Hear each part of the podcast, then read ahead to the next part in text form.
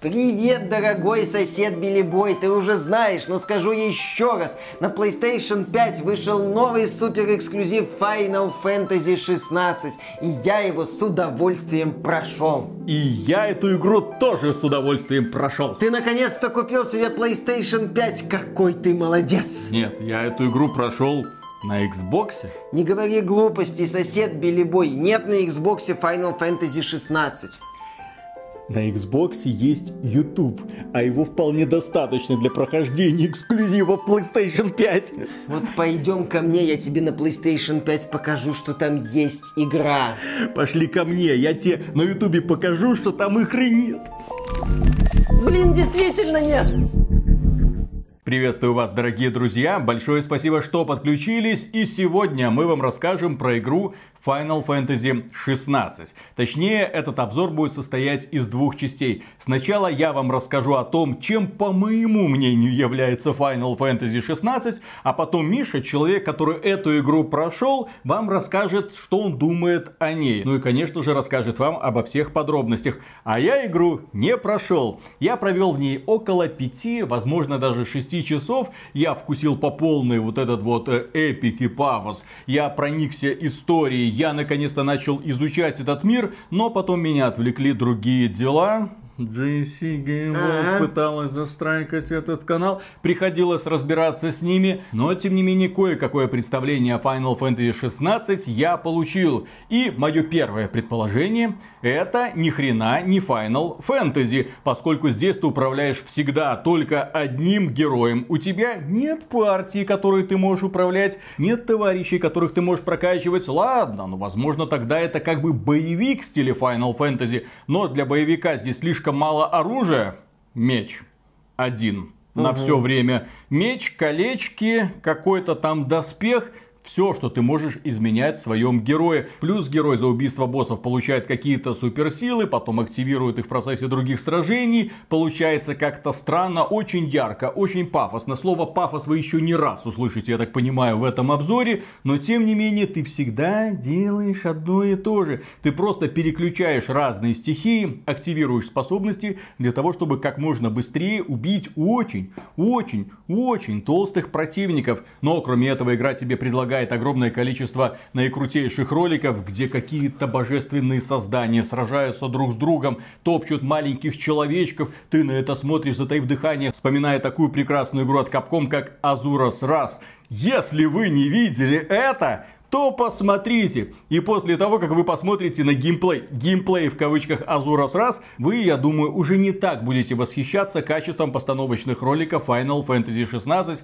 где графика крутая, но не всегда и не везде, поскольку на данный момент игра доступна на PlayStation 5 и кое-как там она около 30 FPS держит в режиме качества. В режиме производительности про 60 FPS забудьте сразу же, так же как и про 4К. Там просто мыло и что-то около 40 FPS, который туда-сюда прыгает, очень неприятно. Поэтому привыкайте к стандарту Starfield 30 FPS и четкая картинка в режим производительности дальше не лезьте. Ну и напоследок, что еще я могу добавить от себя. После того, как ты проходишь эпичное вступление с кучей круто поставленных роликов, где божественные создания сражаются друг с другом, где тебе показывают классную девочку, которая оказывается злодейкой, ты такой, ух, я тебе накажу. И ты ее, конечно же, наказываешь, развернув при этом половину страны, но после этого начинается какое-то сраное МРПГ. Имеется в виду задание «сходи туда, собери что-то», «сходи туда, туда, убей столько-то каких-то пауков,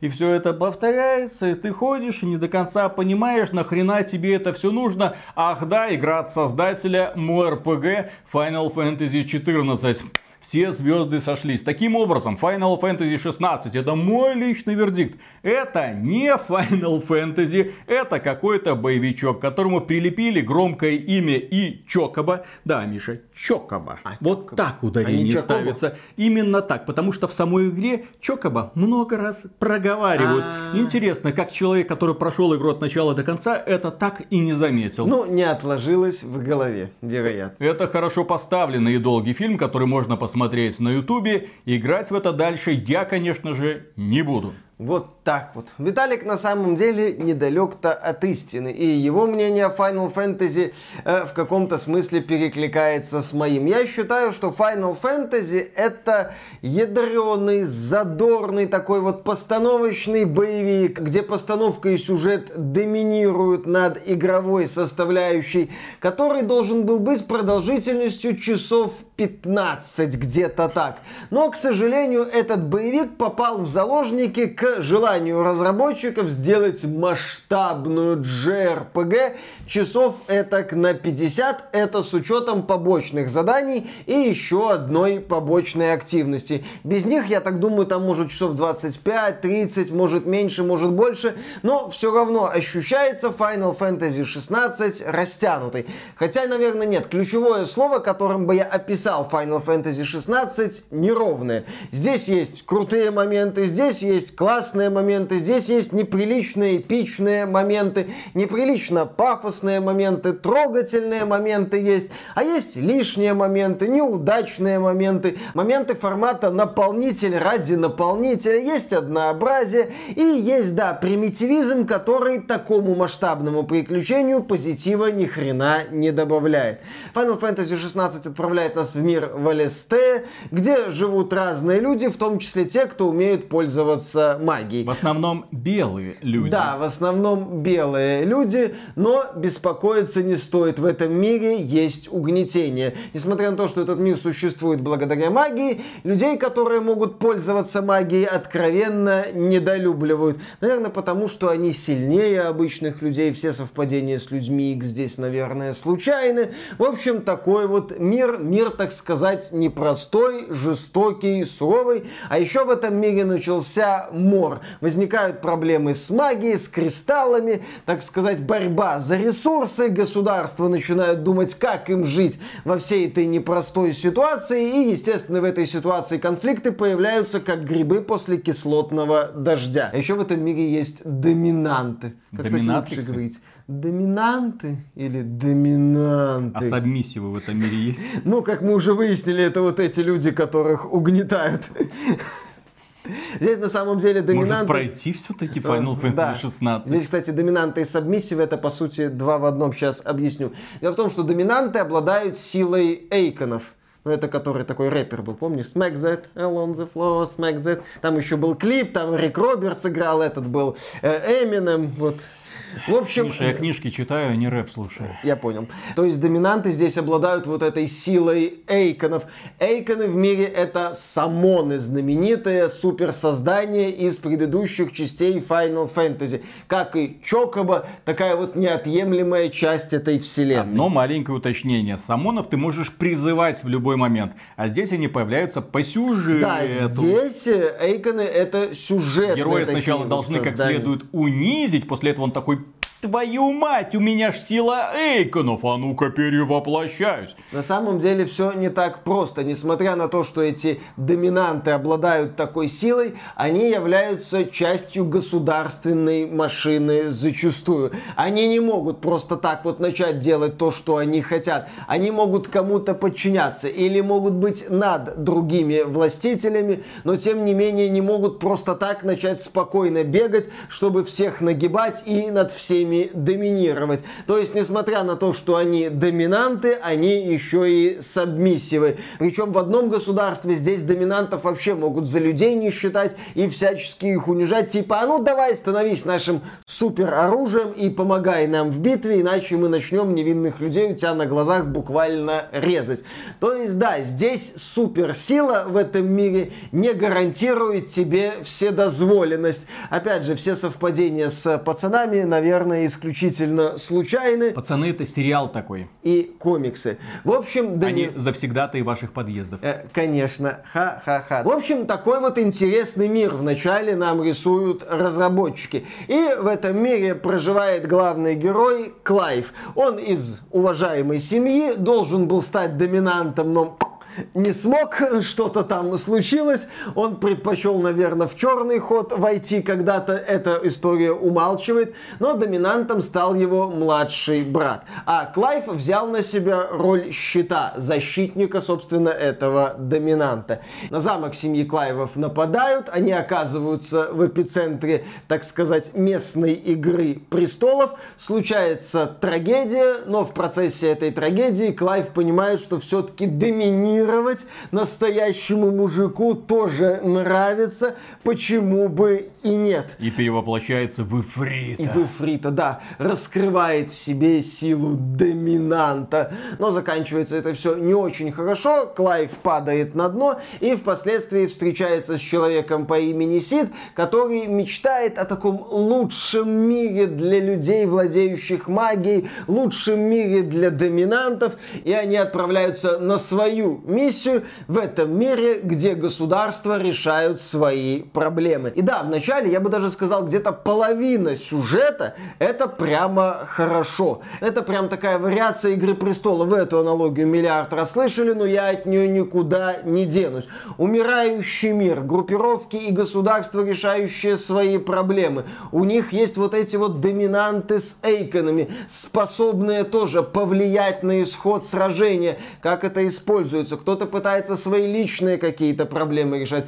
кто-то оказывается именно вот в тисках власти и не может по полной раскрыться. То есть в эту историю тебе интересно погружаться. Клайв Сид и вот эта вот команда Сида, которая свои задачи выполняет, тоже вклинивается вот в эту картину, уничтожая там очень важную составляющую этого мира, что влияет на судьбы целых государств и, соответственно, перестраивает, перекраивает политическую картину Алистее. И тебе интересно в это погружаться. Потому тебе... что это типичный аниме-сюжет. Ну почему бы и нет? Это неплохо сделано. Ну, слава богу. Вот. Это с интересными персонажами. Это когда история выходит на какой-то новый уровень. Вот ты видишь, да, эту злодейку Бенедикту, такую вот стервозную, но в то же время конфликтную и неоднозначную. Узнаешь ее судьбу, но потом выясняется, что это лишь часть сюжета. А сюжет идет дальше, он выходит на новый уровень. Там уже надо разбираться с Хахелем этой Бенедикты, у которого свои цели. Сид это такой наставник, с одной стороны, Клайва, его товарищ впоследствии, но история двигается дальше и предлагает тебе новые ставки, новый этап, новую страницу в этой вот истории. Одни персонажи сменяются другими. Клайв это не какой-то банальный персонаж, я там должен это делать. Нет, он тоже познает этот мир с новых сторон, оказывается вовлечен в эти интриги, берет на себя новую роль, принимает ее, совершает какие-то ошибки, пытается помогать вот этим вот угнетаемым, видит, что не все угнетаемые хотят, чтобы им помогали, им вообще посрать на это все. Они не очень, конечно, довольны некоторыми моментами, но готовы пожить. А все эти вот закидоны на тему какой-то там мир, который где-то далеко, иди-ка ты нахрен, не мешай нам делать то, что мы делаем. Он вот с такими вещами сталкивается. Сюжет Final Fantasy увлекает вот этой многогранностью, когда ты видишь большую картину, когда ты видишь линию героя, когда ты видишь других персонажей в этой вот картине, в этой партии, принимающих участие, тебе, естественно, интересно. Тебе интересно, как это все будет дальше вот развиваться и к чему по итогу придет. И здесь мы переходим к неоднозначной части сюжета. Некоторые люди могут это оценить как спойлеры, поэтому я предупреждаю. Да, вот ты понимаешь, что где-то на фоне этих вот политических Так интриг, тебя слушать, когда началось это «но». да-да-да. Государств, вот судьба героев, судьба доминантов. Еще какая-то вот игра идет, еще что-то вот растет, что-то вот очень важное, что-то более глобальное, чем могут представить себе простые людишки. Ну, в том числе доминанты, кто они такие, нечто еще больше, еще больше. Ты говорил про банальное аниме. Ёлы-палы, какой бездарный тут злодей. Какой он скучный, какой он показательно унылый, какой он показательно линейный, если угодно. Как он душит скучным пафосом. Это просто кошмар. Специалисты Marvel вошли в зал. Ну, наверное, я не знаю. Он как бы по идее такой вот отстраненный, но это не работает. Конфликт, к которому в финале подводят, у меня ничего кроме скуки и нервного хихиканья не вызывал. Концовка, блин, я не знаю, там люди говорят, плакали, говорили там, какой кошмар. Я видел прямую отсылку к убойным каникулам. Я понял, что тут происходит. Персонажи пришли и самоубиваются по всей арене. Вот что-то такое я наблюдал. Я не проникся к вот этим вот финальным мега-конфликтам. Тем более, что, опять же, финальный мега-конфликт... Там что, суицидальная миссия в финале? Э, да. Э, там три персонажа отправляются убивать финального босса, и по очереди об этого финального босса дохнут. Натурально, это убойные каникулы. Делайте со мной что хотите. Причем там в начале вот этой финальной мега-битвы персонажу там бдыш, бдыш, там трейкало, там бам, пф, там мироздание буквально на атом расщепляется. В это время на экране есть полоска здоровья главного босса. Все это так вот, ну, несколько десятков секунд. Так вот 0,05 миллиметра. Это метаирония, это шутка. Я воспринял это как шутку исключительно. В случае с финалом, да, это яркая ситуация, мои ожидания, мои проблемы. Но я, например, думал, что будет конфликт формата отстань, отойди в сторону, мы выполним это задание. Я не могу, ты должен со мной драться. Или там два каких-то персонажа, которых всю историю вели к этому конфликту. Тем более там такие персонажи есть. Я, собственно, думал, что этот конфликт как-то так разрешится. Нет, мне дали вот эту картонку, убивать всех человеков. Ладно, Ладно, окей, я не оценил, я не проникся. И еще один момент, связанный с сюжетно-постановочной частью Final Fantasy 16. Дело в том, что тут пафос, который могу описать словом тяжелый. Но он такой вот максимально серьезный, максимально такой напыщенный, максимально давящий. Музыка в это время 100 Хансов Циммеров из 10, там бам. Ты должен как-то, я не знаю, сидеть вот так вот, плакать, обтекать апельсиновым соком, чем угодно заниматься, просто вот вовлекаться. А у меня, когда пафос достигает каких-то определенных высот, случается надлом. Я перестаю его воспринимать серьезно. Я начинаю воспринимать вот эти супер битвы, супер взрывы, вот это вот все разделение самого мироздания на элементарные частицы, ну как уже какой-то фарс. Потому что понятно, что четких каких-то правил в этой супер битве или там каком-то суперпостановочном действии нет. Происходить может абсолютно все, что угодно. Разработчики здесь ограничены только своей фантазией. И когда это все подается серьезно, я начинаю терять к этому интерес. Вот мой уровень ну мой уровень, э, это пафос байонеты. Когда разработчики, особенно второй и особенно, естественно, третий, когда разработчики из студии Platinum Games поняли, что на определенном уровне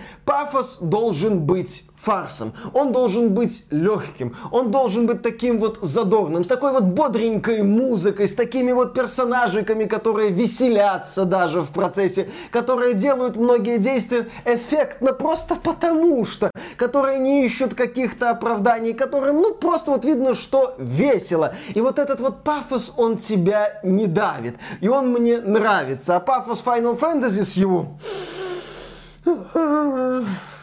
меня как-то угнетает. Э, собственно, что у нас за пределами сюжета и постановки? За пределами сюжета и постановки у нас есть сражения с рядовыми противниками, мини-боссами и боссами. И здесь тоже мы натыкаемся на пресловутую неровность. Что мне понравилось, это сражение под такой ядреный боевик. Ну, не зря в создании этой игры принимал участие один из разработчиков ведущих Devil May Cry. Окей, хорошо, герой там эффектно носится по аренам, раздает люлей, использует способности, вроде бы весело. И действительно, это так вот выглядит динамично, ярко, экран застилают сотни эффектов, сотни там тысячи, миллионы частиц. Такой бум-бах, красота, вроде такой японский боевик.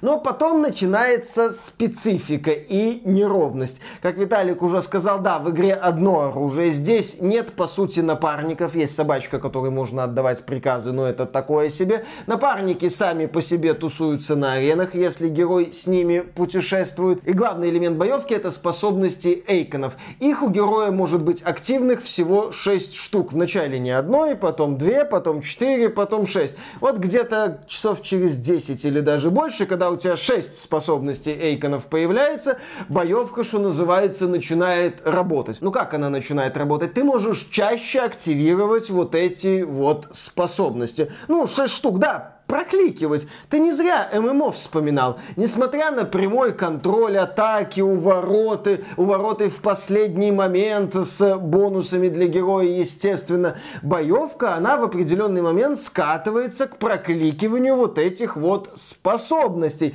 И я бы это на самом деле принял. Тем более у тебя здесь куча эйконов. Ты в формате развлеки себя сам при первом прохождении можешь разные вот эти способности использовать, как-то их там хитро комбинировать демонстрировать простор для создания персонажа какой-никакой есть. Я бы боевке простил проблемы, если бы не три момента. Момент первый. Это даже на базовой сложности чересчур выносливые, чересчур толстые противники. Ну, речь идет о мини-боссах. Когда подбегаешь к какому-то мини-боссу, сбиваешь эту шкалу выносливости, он на некоторое время беззащитный, ты его там бам-бам-бам бьешь, ну, потом опять уклоняешься, сбиваешь шкалу, ну и так далее. Прокликивая, естественно, эти умения. Они слишком выносливые. Вторая проблема неразрывно связана с первой. Малое количество видов мини-боссов.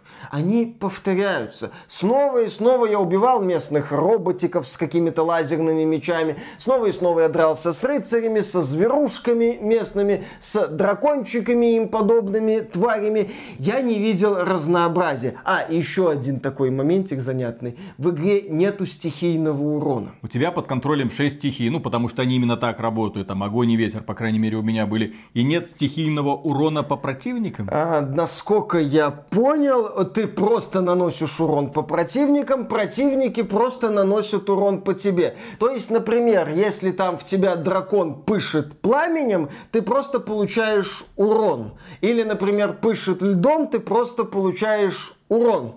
Все.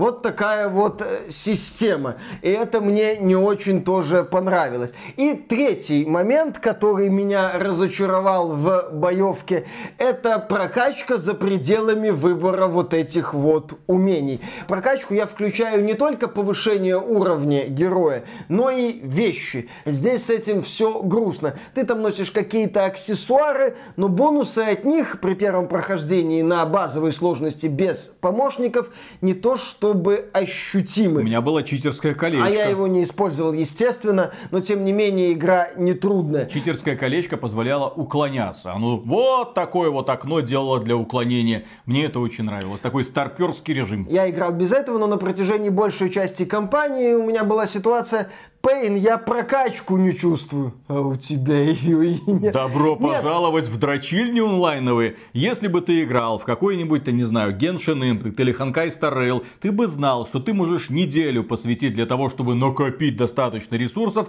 чтобы вкачать его в какой-то параметр и получить прибавку к силе нет, героя. Я прокачивал уровень, он у меня повышался, я крафтил себе новые мечи, покупал шмотки с э, повыше какими-то характеристиками противниками. Я так понимаю, что я все-таки убивал быстрее каких-то противников. Но, наверное, это вот именно что наверное, я понимаю. Не было ощущения, что я вот прокачался, что я там выполнил еще побочки, что я там повысил уровень, и я прям начинаю доминировать. Нет, такого у меня не было. Игра была одинаково нетрудной на протяжении всей кампании, но при этом противники были такими вот раздражающе упитанными тоже на протяжении примерно всей кампании. Я, собственно, за прохождение умер пять раз. Из них три раза, когда я, будучи 38 уровнем, 36 уровнем, э, пытался убить побочного босса дракона, который 50 уровня. Вот когда вот я прокачался до 46 уровня и пришел к этому дракону снова, это был единственный момент, когда я начал чувствовать, ага, я стал сильнее. Ну как я стал сильнее? Теперь этот дракон не убивал меня с одного удара, и я его царапал чуть быстрее. Битва длилась там около 10, по-моему, минут. Хотя до этого я его почти убил, и бил я его где-то 15 минут. Вот такой вот эффект от прокачки, эффект от развития и эффект от боевой системы. Я, кстати, насчет боевой системы сейчас скажу страшно скандальную вещь. В Stranger of Paradise Final Fantasy Origins. Боевка интересней, глубже и проработанней чем Final Fantasy 16. И, кстати, там были напарники, которые даже помогали ощутимо. Там тебе килотоннами лута засыпали. Причем, да, там была куча бесполезного лута, но были и полезные находки, которые позволяли себя сильнее почувствовать. В общем, Final Fantasy Origins, ну этот Stranger of Paradise, несмотря на максимально кретинский сюжет про убийство хаоса во имя убийства хаоса, чтобы стать э, хаосом, по боевой части мне нравился больше. От создателей Neo 1 и Neo 2. Именно так. Ладно, переходим к компании. Компания у нас тоже состоит из хороших, на мой взгляд, моментов и не очень хороших. Хорошие моменты это основные миссии. Да, это по сути забеги с убийством всего живого, просто аренка коридор, аренка коридор. А нет, не не не не, виноват, виноват. Аренка открытие двери коридор, аренка, открытие двери через нажатие R2, чтобы ты прочувствовал тактильную отдачу на геймпаде нового поколения. Адаптивные курочки. Да. Э, но, тем не менее, если отбросить э, шутки, то, несмотря на простую основу, вот эти вот миссии увлекают. Ну, потому что в них есть сюжет основной, в них сражение одно там другим сменяется, ты бежишь к боссу, в них, собственно, битвы с боссами, где Клайв против мощного противника, Эйкон против другого Эйкона, ну, Ефрит против другого Эйкона, потом Клайв там против Ефрита, не спрашивайте как, все объясняется, потом там уже Клайв против другого Эйкона, но в совершенно других условиях, потом выясняется, что Ефрит-то не самый-то большой Эйкон, что на его фоне есть, да, там такие титаны, что думаешь, елы-палы, куда я попал? Это же практически классический God of War, и это замечательно. Да, когда игра становится вот этим вот задорным слэшером с постановкой, она начинает хорошо работать, несмотря на все проблемы, связанные с разнообразием мини-боссов и с боевой системой. Мне было увлекательно. Да, я там терпел пафос, да, под конец все начало рассыпаться, но тем не менее, в таком формате, как последователь God of War, думаешь, вау, да это Azura's Wrath, там еще вот, которую Виталик вспоминал, проект от Capcom по индейской мифологии. Офигительно! Но есть один нюанс. Классический God of War это что-то часов 10. 15, если там секреты искать. Азура Срас это вообще часов 7-8. Это кинцо безостановочное. Но Final Fantasy это не такая. Final Fantasy это ж у нас эпичное приключение, а эпичное приключение, как Властелин колец нам подсказывает, это не только битвы, это еще и моменты умиротворения, спокойствия, перерывы, когда Клайв должен сбегать в очередное поселение, чтобы поговорить там с какой-то женщиной, да, на которую тебе поначалу плевать, в общем-то, пойти еще куда-то, еще куда-то, с кем-то поговорить, куда-то сходить, и так несколько раз. Это все чередуется со скучными сражениями с рядовыми противниками и теми же мини-боссами. Игра не пытается выйти за рамки очень простой схемы разговор, коридорчик, сражения, ну или разговор, беготня по просторным локациям, сражения. Это все, что может предложить Final Fantasy 16. И когда, да, ты уходишь от эпика, ты начинаешь болтать со второстепенными персонажами, среди которых хватает статистов, о которых ты вообще потом никогда не вспомнишь, тебе становится невесело. Причем эти задания это обязательная часть кампании. Здесь есть отвратительная часть кампании, когда герой выполняет задание девчонки Мид, чтобы там починить кораблик. Одно задание какую-то хрень куда достать, еще одно, еще одно. Думаешь, елы-палы, я уже три или там пять часов занимаюсь тупыми почтовыми поручениями. Можно уже эпик включить пожалуйста. И вот эти вот перерывы неудачные, они портят впечатление от игры. Они тебя заставляют заниматься неувлекательными делами. И насчет, кстати, занятия неувлекательными делами и неровности. В игре есть побочные задания, коих много, они исчисляются десятками. И первую половину кампании ты думаешь, что за отвратительная версия какого-нибудь ММО? В первой половине там пытаются в штрихи мира, что, например, там один человек становится игрушкой для другого.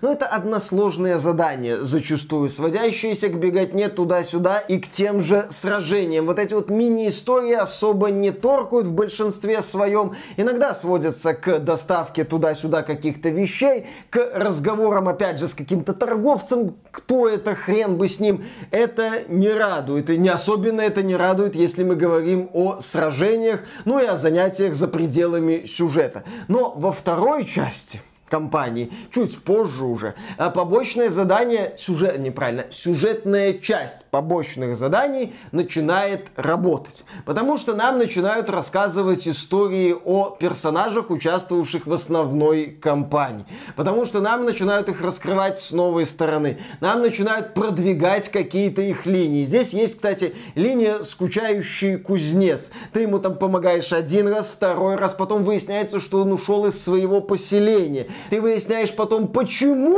он ушел из своего поселения, что там был такой вот конфликт. И этот конфликт ты разруливаешь. Естественно, здесь побочные задания все строго линейны. Это вам не западная ролевая игра, это JRPG. Все, так сказать, по канону. То есть ты вот это раскручиваешь, узнаешь, прикольно. Узнаешь там историю человека, который поставил там какие-то свои личные мотивы выше всего остального, и это привело к проблемам, но он потом находит себе место в этом мире. Ты общаешься с дядей Клайва, который есть в основной компании, и один из немногих персонажей, который умеет и любит пошутить, и который развлекает тебя. Он тебя просит выполнить какие-то поручения, связанные с торговлей и налаживанием отношений между между людьми после глобальных событий. Ты приходишь в поселение, там какой-то конфликт между, новым, так сказать, главным и начальницей борделя. У них там свой конфликт, связанный с будущим этого поселения. То есть вот это вот начинает работать сюжет подчеркиваю, потому что вы все равно будете телепортироваться по разным углам карты, убивать одинаковых врагов, долбить одинаковых мини-боссов, сражения с которыми быстрее ну-ка, не становится. И еще один штришок к побочным заданиям. Тебе за выполнение большинства побочных заданий могут давать деньги, которых у тебя до хрена и непонятно на что их тратить. Могут давать ресурсы, которые в большинстве своем бесполезны, ты просто крафтишь самые эффективные вещи и спокойно идешь дальше. И могут давать опыт. Это полезно уже, но опять же, там уровни дают тебе бонусы, плюс-минус 1-2, погоды не делают при первом прохождении. То есть награды за абсолютное большинство побочных заданий без полезны. Нет, есть полезные награды. Ты получаешь чокоба для быстрого перемещения по этим вот локациям, чтобы снова и снова не убивать воскресающих противников. Ты получаешь дополнительные склянки для здоровья в свой инвентарь. То есть вначале ты можешь, допустим, 3 носить склянки, а потом 5. Но это, естественно, делает тебя более живучим. Ну, слушай, это полезный бонус за, блин, побочное задание. Или ты открываешь рецепты для сильного оружия у того же кузнеца. То есть есть полезные бесполезные бонусы, но на фоне бессмысленных бонусов, вот что-то такое. Вот что-то такое вот э, едва заметное. В таком случае в Diablo 4 исключительно полезные бонусы от всех активностей. Да, кстати, насчет полезных активностей. В игре еще есть охота на монстров. Это 32 сражения с различными боссами, ну или мини-боссами. И тоже есть классные битвы с тем же драконом, классные битвы с таким вот здоровенным стражем со щитом. Да, ты с ним дерешься несколько раз и за пределами охоты, но эта битва хотя бы запоминается запоминается. То есть есть запоминающиеся битвы в охоте, а есть сражения с типовыми противниками.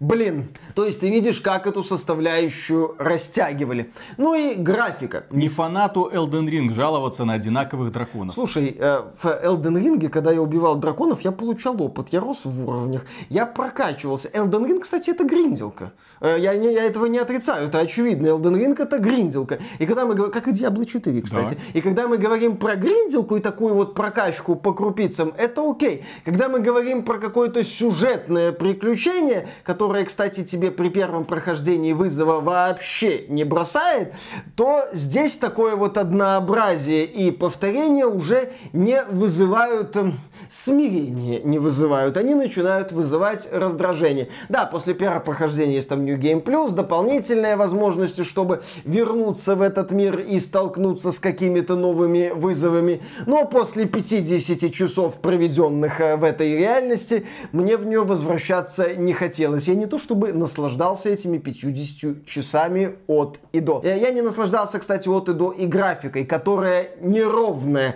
которая, по Ох. сути, отражение неровности всей игры. Нет, здесь есть офигенные виды поселений, здесь именно что разные регионы, в каждом своя какая-то архитектура. Противники вблизи выглядят великолепно, там каждый клык, каждый волос, там каждую ресничку рассмотреть можно. Ну, детализация потрясающая, особенно когда это все еще и анимировано достойно. Но потом камера отъезжает, и ты оказываешься в каком-то сером невзрачном болоте, которое стыдно показывать современной аудитории. И плюс действительно серое болото такое ощущение, что из игры украли все краски. Ну, здесь есть пустыня, есть какие-то здания, есть очень красивые замки, на которые ты смотришь так вот снизу Что вверх. с 23-м годом? Вот я смотрю на игры, которые выходят, и такое ощущение, что нет, нет, никакой мультяшности, никаких ну, ярких элементов. Да? Final Fantasy 16 серьезное произведение. А, как и Diablo 4, как и Starfield. Да, да, да, да, да, поэтому цвета у нас приглушенно невыразительные. А, я только что понял.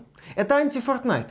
Разработчики так боятся сравнения с Fortnite, что убирают цвета нахрен, чтобы не дай бог кто-то не сказал, что это слишком мультяшно. Это вот теорию, которую я сейчас придумал. Ну, ладно. Я к тому, что внешне Final Fantasy местами смотрится неприлично красиво. Когда сражение айконов, когда вот эти вот, да, здоровенные создания, когда ты смотришь на модели персонажей, когда ты наблюдаешь за некоторые декорации. Да, красиво просто до какого-то неприличия. Думаю, думаешь, сколько сюда денег вбухали. Square Enix, вы с ума сошли. Вот это прямо это уровень Sony без вопросов. Но потом, да, одинаковые серые коридоры, одинаковое серое болото, унылая пустыня. Не то чтобы пустыня должна радовать красивыми видами, но тем не менее, ничего как-то интересного нет, несмотря на то, что да, у нас вроде как фэнтезийная, пускай с налетом реалистичности вселенная. Это тоже разочаровывает. Даже Final Fantasy 15 выглядит выглядело куда выразительнее. Кстати, я соглашусь с этим, несмотря на всю неприязнь мою к Final Fantasy 15. Если подытоживать, то я понимаю, почему Final Fantasy 16 любят. Я понимаю, почему к Final Fantasy 16 вот так вот относятся. Боже мой, это игра поколения, ну не поколения, но один из претендентов на игру года как минимум. Потому что Final Fantasy 16 это такой next gen с приветом от эпохи Xbox 360 и PlayStation 3, где на первом месте сюжет. Дорогой сюжет, такой вот поставленный сюжет, продуманный сюжет, где на первом месте эффектные сражения, очень дорогие, пафосные, красивые, где механика есть, но она не проваливается, она работает и даже дает какую-то глубину, если ты хочешь сам там поподбирать эти способности айконов впоследствии. То есть это вот такой вот мы не мыльное уже кинцо, потому что здесь есть режим 4К и 30 кадров. Супер графика, супер сюжет, механика на службе повествовательной части, что называется, побежали побежали. То есть Final Fantasy 16 как и недавний Трепанк 2, про который я говорил то же самое, дает людям то, что они хотят эпика сюжета, пафоса, красиво поставленных битв айконов, которых никто сейчас больше не сделает. Вот, смотрите. Но если в Трипанк 2 я прощал игре проблемы, потому что мне нравилась основа, вот эти вот лихие мясные кровавые сражения, то Final Fantasy 16 я не смог простить все многочисленные проблемы, которые у этой игры есть. Да, она доставляет по эпику, но сюжет с его тяжелым тяжелым пафосом, таким вот угнетающе нудным, я бы сказал, пафосом, со временем утомляет. Но вот эти вот перерывы, которые вгоняют в уныние, но проблемы боевой системы, из-за которых эти перерывы воспринимаются еще хуже, не дали мне насладиться Final Fantasy 16. Да, оно красиво, оно постановочно, но это красиво-постановочно есть, в общем-то, в кинематографе и другие других формах развлечений. На Ютубе есть полное прохождение, можно просто все это посмотреть. Вот я, кстати, с этим согласен. Вы ничего особо не потеряете. И еще одно маленькое уточнение. Этой осенью или, вероятно, в начале следующего года игра выйдет на PC. И там вы наконец-то сможете поиграть в нее в нормальном качестве, при хорошей кадровой частоте. Вероятно, даже, о боже мой, игра будет хорошо оптимизирована и выдаст на видеокарте уровня RTX 3060 где-нибудь, да, 60 FPS. А на более серьезных видеокартах все 120-140 для того, чтобы консольчики вообще подавились от зависти. В общем, пользователям ПК на данном этапе я рекомендую посмотреть это на ютубе, чтобы определиться, надо оно вам или нет. Пользователям игровых консолей нужно запомнить, что это не Final Fantasy. Здесь не должно быть номера. Максимум подзаголовок какой-нибудь. Типа, да, Stranger of Paradise. Там иду убивать хаос, а здесь иду убивать пафос. Чтобы как Final Fantasy Stranger of Paradise стать. Именно так. И на этом, дорогие друзья, у нас на сегодня все. Огромное спасибо за внимание. Поддержите этот ролик лайком. Миша старался, зачем ты это проходил. 50 часов потратил. Он сейчас жалуется, что вот, что-то мебельщики что-то медленно там делают. А я ему говорю, а сколько ты времени финалку проходил? Ты а прям... Да. Они о два. Ты прям хочешь, чтобы они тебе на следующий день двери распилили и, в общем-то, мебель всю притарабанили и установили. Ты еще хвалил, да, да, да. вспомни, а сам только финалку, блин, проходил. Тем не менее, Миша прошел, взвешенное мнение, которое, к сожалению, немногим отличается от моего, а я в игре провел всего-то где-то 5 или 6 часов. В общем, дорогие друзья, поддержите этот ролик лайком, подписывайтесь на канал. Ну а премега-супер огромнейшую благодарность мы, как всегда, высказываем людям, которые становятся нашими спонсорами через Sponsr, через Boosty и, конечно же, напрямую через ютубчик. Все ссылочки в описании. Пользуйтесь чем хотите. Пока. На выходных узнал, что такое неблагодарная скотина. Mm, и что же? Ну ты вообще когда-нибудь думал, ну откуда взялось-то неблагодарная скотина? Нет. Ну то есть, с одной стороны, как есть какое-то животное, mm-hmm. ты за ним ухаживаешь, да. а оно тебе неблагодарно. Я думал, как такое может быть? Животные, ну, весьма разумные существа. Угу. То есть ты за ними ухаживаешь, да, да, да. они понимают, что ты источник добра, соответственно, они пытаются обходиться с тобой ласково. Но на этих выходных случилось интересное. Выезжали на природу, там в культурно-оздоровительный ага. центр, и там был пони. Я смотрю, пони какой-то слишком веселый. Ну, он вот так вот ложится на спинку, вот так вот брыкается ножками, потом вскакивает, пытается там танцевать на задних своих ногах, угу. что-то там вот так вот. Э, я думаю, ну, какой-то, наверное, цирковой коник или что, или угу. оса его в попу ужалила, и он да, не может прийти в себя, или слишком много радости от того, что вокруг там дети бегают. А потом смотрю, у него копыта запуталось ну, копыта, вот здесь у него веревка, он привязан к дереву, и здесь такая вот петля, и у него копыта вот прямо вот сюда каким-то образом вошло, и все, и он получается на трех ногах, а вот здесь вот это вот копыта вот торчит, и все, но вы никак вы, э, убрать не может. Я обратил на это внимание, думаю, блин, почему никто не обратил на это внимание? Угу. Но раз увидел, соответственно, нужно спасать положение, спасать животное. Я к нему подошел такой, а я сам коней-то немножко так побаиваюсь, угу. мало ли, еще там дадут тебе, там рассекут Интервью лоб.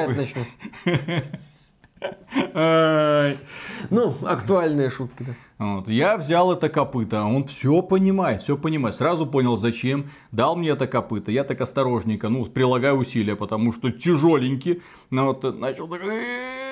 Короче, вынул, освободил конник радостный такой. Я его там погладил, он такой уже все, типа, можешь меня гладить сколько угодно. И я побежал за яблочками ну, для того, чтобы его накормить, чтобы, так сказать, угу. закрепить успех. И э, с яблочками взял с собой и свою жену ну, которая это все порезала, и вот, и начала в итоге конника этого кормить. И она его кормит, кормит. И конник забыл вообще про то, что 5 минут назад я ему буквально жизнь спас. И как только я там руку протянул э, в пакет, где лежали вот эти вот яблочки нарезанные, он меня как легнул своей жопой. Я там на метра три отлетел. Ну, вы знаете, когда вот эта вот лошадиная жопа так бах в тебя врезается, и ты такой ба! Мол, не трогай, это мое. Вот так вот, Виталик. Неблагодарная скотина. Не трогай Вот моментальный, яблочки. блин, интерес. Вот только об этом и думает. Лишь бы пожрать. То есть, с одной стороны, ты ему жизнь спас, с другой стороны, да, лишь бы вкусненького пожрать, и не поделюсь я больше ни с кем. Никогда. Ужас. Вот. Но, к счастью, я выжил, как вы можете наблюдать.